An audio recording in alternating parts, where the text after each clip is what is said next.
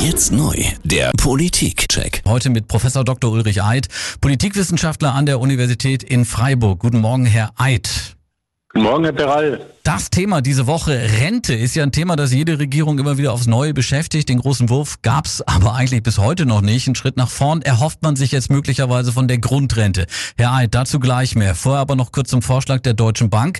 Die haben vorgeschlagen, dass das Renteneintrittsalter auf 69 erhöht werden solle. Was denken Sie darüber? Ja, das werden wir sicher noch häufiger hören. Denn so in 10, 15 Jahren werden die geburtenstarken Jahrgänge in Rente gehen.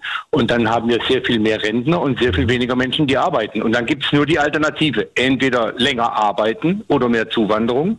Zweitens, Steuereinnahmen verwenden für die Renten oder drittens das Rentenniveau senken. Das sind letztlich die Alternativen und die Diskussion, die werden wir bekommen. Mhm. Im Zentrum der Diskussion und äh, der Streits in der GroKo steht die Grundrente. Geplant ist dann Rentenaufschlag für Senioren, die mindestens 35 Jahre lang gearbeitet haben, aber eben nur eine ganz kleine Rente bekommen. Die Grundrente, die soll 10 Prozent oberhalb der Grundsicherung liegen. Warum kann sich die GroKo nicht darauf einigen? Was ist da der Knackpunkt eigentlich?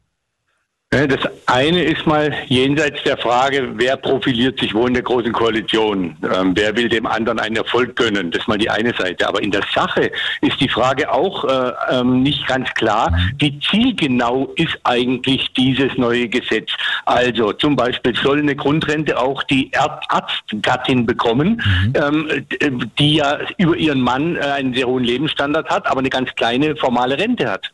Soll etwa ein Selbstständiger, der nie in die Rente eingezahlt hat, aber seine ähm, Absicherung meinetwegen über Wohnungen und über Häuserkauf äh, erfolgt hat, sollte eine Grundrechnung bekommen. Also wie macht man das zielgenau? Und da gibt es unterschiedliche Vorstellungen und da sind sich die beiden Koalitionspartner eben noch nicht einig. Also viele offene Fragen. Klar auch, dass die Opposition aufs Thema aufspringt. Die Linken sagen, dass die Rentenpolitik von Union, SPD im Winterschlaf versinke. Außer unzähligen Gesprächsrunden ohne Ergebnisse käme man da in der Sache äh, nicht weiter. Sehen Sie es ähnlich kritisch oder ist das Rentensystem in Deutschland doch noch zu retten? Augenzwinkern. Ja, also das ist politische Rhetorik. Ähm, mhm. Das Rentensystem funktioniert ja mit den Problemen, die ich eingangs genannt habe.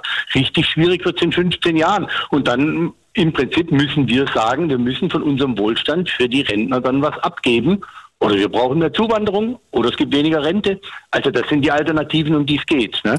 Denn ähm, wir haben ein Umlagesystem. Die, die arbeiten, müssen denen, die aus der Arbeit raus sind, die Rente erwirtschaften. Ja, und das geht natürlich bei so wenig äh, Kindern, die wie diese geburtenstarken Jahrgänge haben, wird es eben schwierig. Ne? Rente, das Thema in dieser Woche aus der Sicht von Professor Dr. Ulrich Eid von der Universität in Freiburg. Vielen Dank und schönes Wochenende. Tschüss. Danke Ihnen.